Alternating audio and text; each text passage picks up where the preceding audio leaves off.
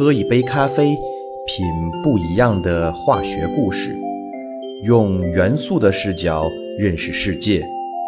欢迎来到元素咖啡。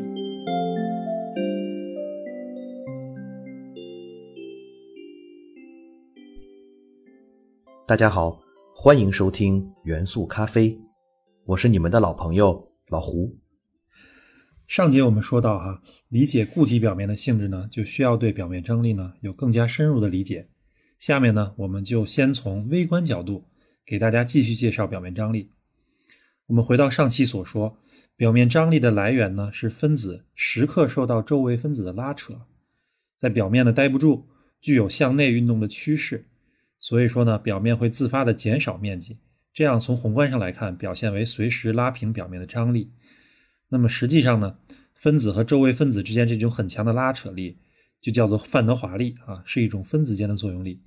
这个概念呢非常重要。显然呢，对于一种物质来说，它分子间的范德华力越强，表面分子被拉扯向内运动的动力也就越强，表面张力呢也就越大。所以呢，那么如何判断不同物质分子之间的范德华力的大小呢？总体来说可以这样看：一个分子的极性越大。那么分子之间的范德华力也就越大。比如说水，水是一种强极性的分子，那它与其他的极性分子之间，比如说与玻璃分子之间，那范德华力就很强。玻璃实际上是二氧化硅啊。而与非极性分子之间呢，比如说与石蜡分子之间呢，范德华力就比较弱。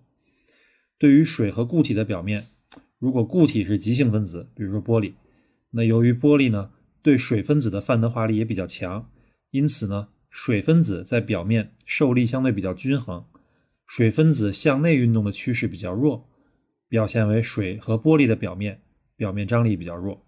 那如果呢固体是非极性分子，比如说蜡哈，水呢受蜡分子的吸引力很小，那么水分子呢在蜡井表面向内运动的趋势就很强，表现为水蜡表面呢表面张力比较强。如果我们将一滴水滴在蜡的表面，大家会发现啊，水几乎不会铺展开，而是缩成一个球形。这就是因为啊，各个项之间的表面张力不同造成的疏水效应。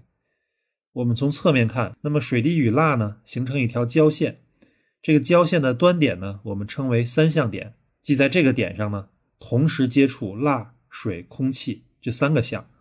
也就是说，这个点同时处于蜡水界面、水气界面、蜡气界面。这三个界面上，那么三个表面的张力呢，都会向内拉扯这个三相点啊，所以在平衡的状态下，三相点的受力必须平衡，也就是说合力为零。因此呢，液气表面啊，比如就是水气表面，必须调整自己的角度，在水平方向上呢，来平衡蜡水界面和蜡气界面表面张力的差值啊。由于刚才说了，蜡水表面的张力很强，因此呢，合力会偏向水滴内部。所以说，水和空气的界面呢，就必须偏向水滴外部，也就是说呢，与蜡接触的角度呢，更偏向一百八十度，形成球的状态，这样呢，才能使三相点的受力平衡。说到这里，大家应该发现了，对于固体来说，表面张力的影响不直接体现在形状上，而是通过润湿性这一宏观性质哈体现出来。三个表面的表面张力的相对大小呢，决定了液滴和固体界面的角度。这个角度呢，就是接触角。显然，在接触角很小的时候，水滴是铺展开的，这叫做亲水润湿，是因为呢，固液表面张力比较小。当接触角很大的时候，比如说快接近一百八十度的时候，液滴呢就会形成球的状态。这个时候，固液面积非常小啊，这个叫做疏水不润湿，这是因为固液张力比较大的缘故。那么，如果我们希望一个表面不容易脏，就要尽可能的使这个表面更加疏水。因为疏水之后，表面就不容易接触了，并且一旦接触也会很快很快的滑走。大家都可能看到过荷叶上的水滴，那这个水滴呢，就像基本不与荷叶接触一样，不仅呢不会进入荷叶，反而保持了球形，而且可以特别自由的滑动。这呢就是一种超疏水的现象。超疏水的秘密有两点，一个是荷叶的表面呢有一层薄薄的生物蜡，这样由于表面张力的作用呢，水在荷叶上接触角比较大。呈现疏水，但是随着研究的深入，通过实验，科学家又发现，一般的蜡呢，疏水性达不到荷叶疏水这种程度。所以说，单纯通过表面张力的作用，啊，超疏水现象是无法解释的。所以科学家们从九十年代开始哈，就投入大量精力研究这个超疏水现象，最终呢，引发了仿生科学的一个大发现，就是微结构效应。科学家发现呢，荷叶超疏水的另一个秘密就在表面的微纳结构上。如果你把荷叶拿到显微镜下仔细观察，就会发现一片片密集的由纤毛构成的凸起，大小呢是纳米到微米级。在水滴压在荷叶表面的时候，这些微结构中呢就会残留空气，形成微气泡。所以说，实际上水滴呢一大部分是被垫在肉眼看不见的气垫上，而不是与荷叶直接接触的。所以水与蜡的接触面积进一步减小了，宏观上看呢润湿性就更加的差。尤其是气垫具有明显的润滑效应，所以水滴呢就表现的可以在荷叶上自由滑动一样。通过利用荷叶的超疏水原理呢，可以为我们的生活提供服务。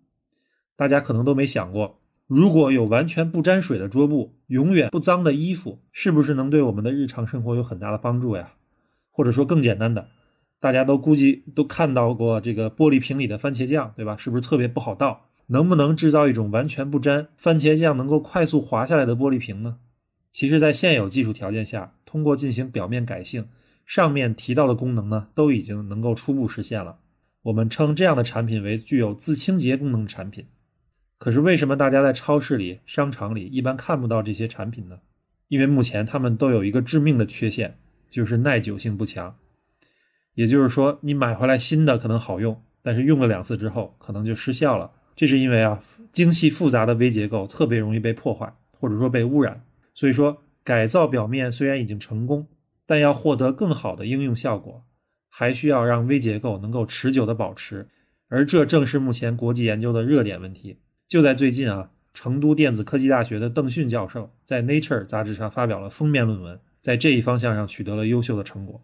如果大家觉得表面科学仅仅是静态的科学，那也不一定准确。对于动起来的物体呢，表面的影响也十分重要。比如大家可能还记得哈，前几年风靡全球的叫鲨鱼鲨鱼皮泳衣，运动员穿上之后可以突破人类游泳的极限。那为什么人穿上鲨鱼皮就能游得这么快呢？因为鲨鱼皮泳衣实际上就是经过精心改造的固液界面，通过这种界面呢，可以降低水流过时的阻力。根据报道啊。第四代的鲨鱼皮泳衣可以降低百分之三到百分之七的游动阻力，不要看小看这百分之三哈，在零点零一秒就可以决出胜负的顶级运动员的对决中，这种优势基本上不可逆转。在第四代泳衣推出之后哈，一年之内就破了十六项世界纪录。后来因为这个泳衣的效果太好了，把这个运动员的竞争呢变成了科技的竞争，因此国际泳联就禁用了这款高科技泳衣。那么果然禁用之后。世界纪录更新的速度就大大变慢了。那为什么这种泳衣泳衣就这么神奇呢？这是因为我们像鲨鱼啊，学习了表面的微尺度的结构，像鲨鱼表面一样设计成粗糙但又规律的 V 型褶皱。这个 V 型褶皱呢，实际上具有导流的作用。如果静止不动，一般不起作用。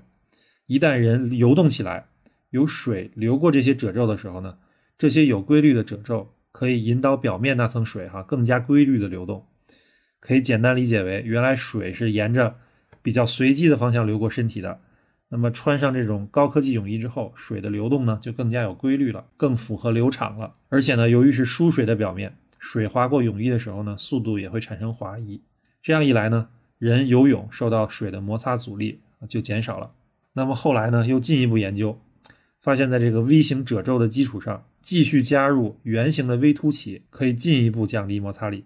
于是就有了第二代、第三代、第四代啊，效果更好的高科技泳衣。可以说，这种基于仿生但又有所突破的这个高科技泳衣，就是人类呢改造固液界面，达到自己应用目的的一个例子。那么，这个固体表面呢，微结构啊，除了对固液界面比较重要之外，对固固界面同样也十分重要。我们知道分子之间有很强的作用力啊，刚才说了，这种力叫范德华力。那么范德华力的作用范围呢很小，最多呢也就几个纳米。所以说，一般都是同一个相的分子之间才有这种作用力。举个例子，比如说两块木板啊，你把两块木板相互挤压，就算你使再多的力气想把它们压在一起，那么两块木板的分子呢，也不会进入范德华力的作用范围。这是因为你觉得你压紧压实了，但其实板子之间呢，实际距离还很大，有微米级的缝隙啊。范德华力是纳米级，所以说还差了很多。可是如果你能想办法让两片木板能够紧密的接触上，啊，实现分子层面上的吸引，就像形成了均一相一样，那么这个粘接强度就会变得十分的大。这样在不使用粘接剂的条件下，就可以实现两片木板最强粘接。这种黑科技还真的存在。在二零一二年左右，美国的工程师哈发现了这么一种神奇的固体胶带，利用的就是这个思路。那它的强度可以达到多少呢？一块手掌大的胶带粘到玻璃上，胶带上呢接一根绳子，就可以吊起一个大型卡车轮胎。那这种效果是怎么实现的呢？就是通过宏观的特殊三维结构的设计，把胶带呢做成毛刷的形状，让胶带既具有一个硬的基底。同时呢，又有软的，但是又排布特别紧实的毛刷，这样呢，这个软毛刷可以根据被粘合表面的形状起伏来顺势改变形状，从而适应表面，消除缝隙，最后让两项固体之间形成了范德华力，这样呢，两边就粘起来了。那为什么这么厉害的胶带目前市场上还没有呢？因为它的成本实在是太高了啊！这个毛刷的毛呢，要做到很精细又很紧实，才能达到这个效果。啊，如果大家有兴趣呢，可以看看麻省大学 Crosby 教授的科普视频，特别精彩。以上的这些事实呢，我也不信，但看了这个视频之后，我才信的。这两期节目呢，跟大家分享了表面化学的一些小知识，包括表面张力、表面结构啊，还有还有它们一些有趣的应用。实际上来说呢，表面科学是现在国际学术界非常活跃的一个方向。除了刚才提到的超疏水结构、特殊环境粘附。界面滑移、结构仿生之外，那比较热门的方向呢，还有生物体内的药物靶向输送、柔性电电子技术啊等等技术之中的粘接问题。可以说，科学问题中绝大多数问题呢，都或多或少涉及到表面科学。期待表面科学呢，能够不断给人类带来更多的黑科技的成果，也期待有更多的小伙伴们可以加入表面科学的研究队伍中来。好，今天的节目就到这里，谢谢大家。其实，表面科学是一个综合性学科，不能简单归入物理或者化学的范畴。研究表面的性质，既要研究表面作为相界面的特殊物理性能，同时还要追溯造成这个物理性质特殊的原因，而这个深层次的原因往往与化学相关。所以在研究表面科学的过程中，也逐渐诞生了一个小的化学分支——表面化学。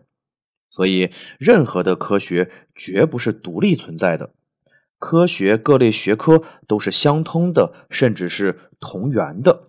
只是人类为了更好的研究科学，才人为的将科学研究的内容做了区分和分类，才有了数学、物理、化学等等学科。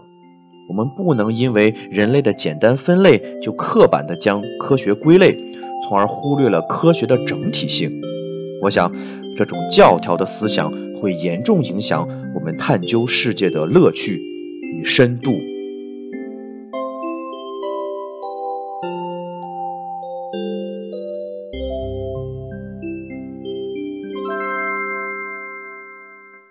元素咖啡由喜马拉雅独家播出。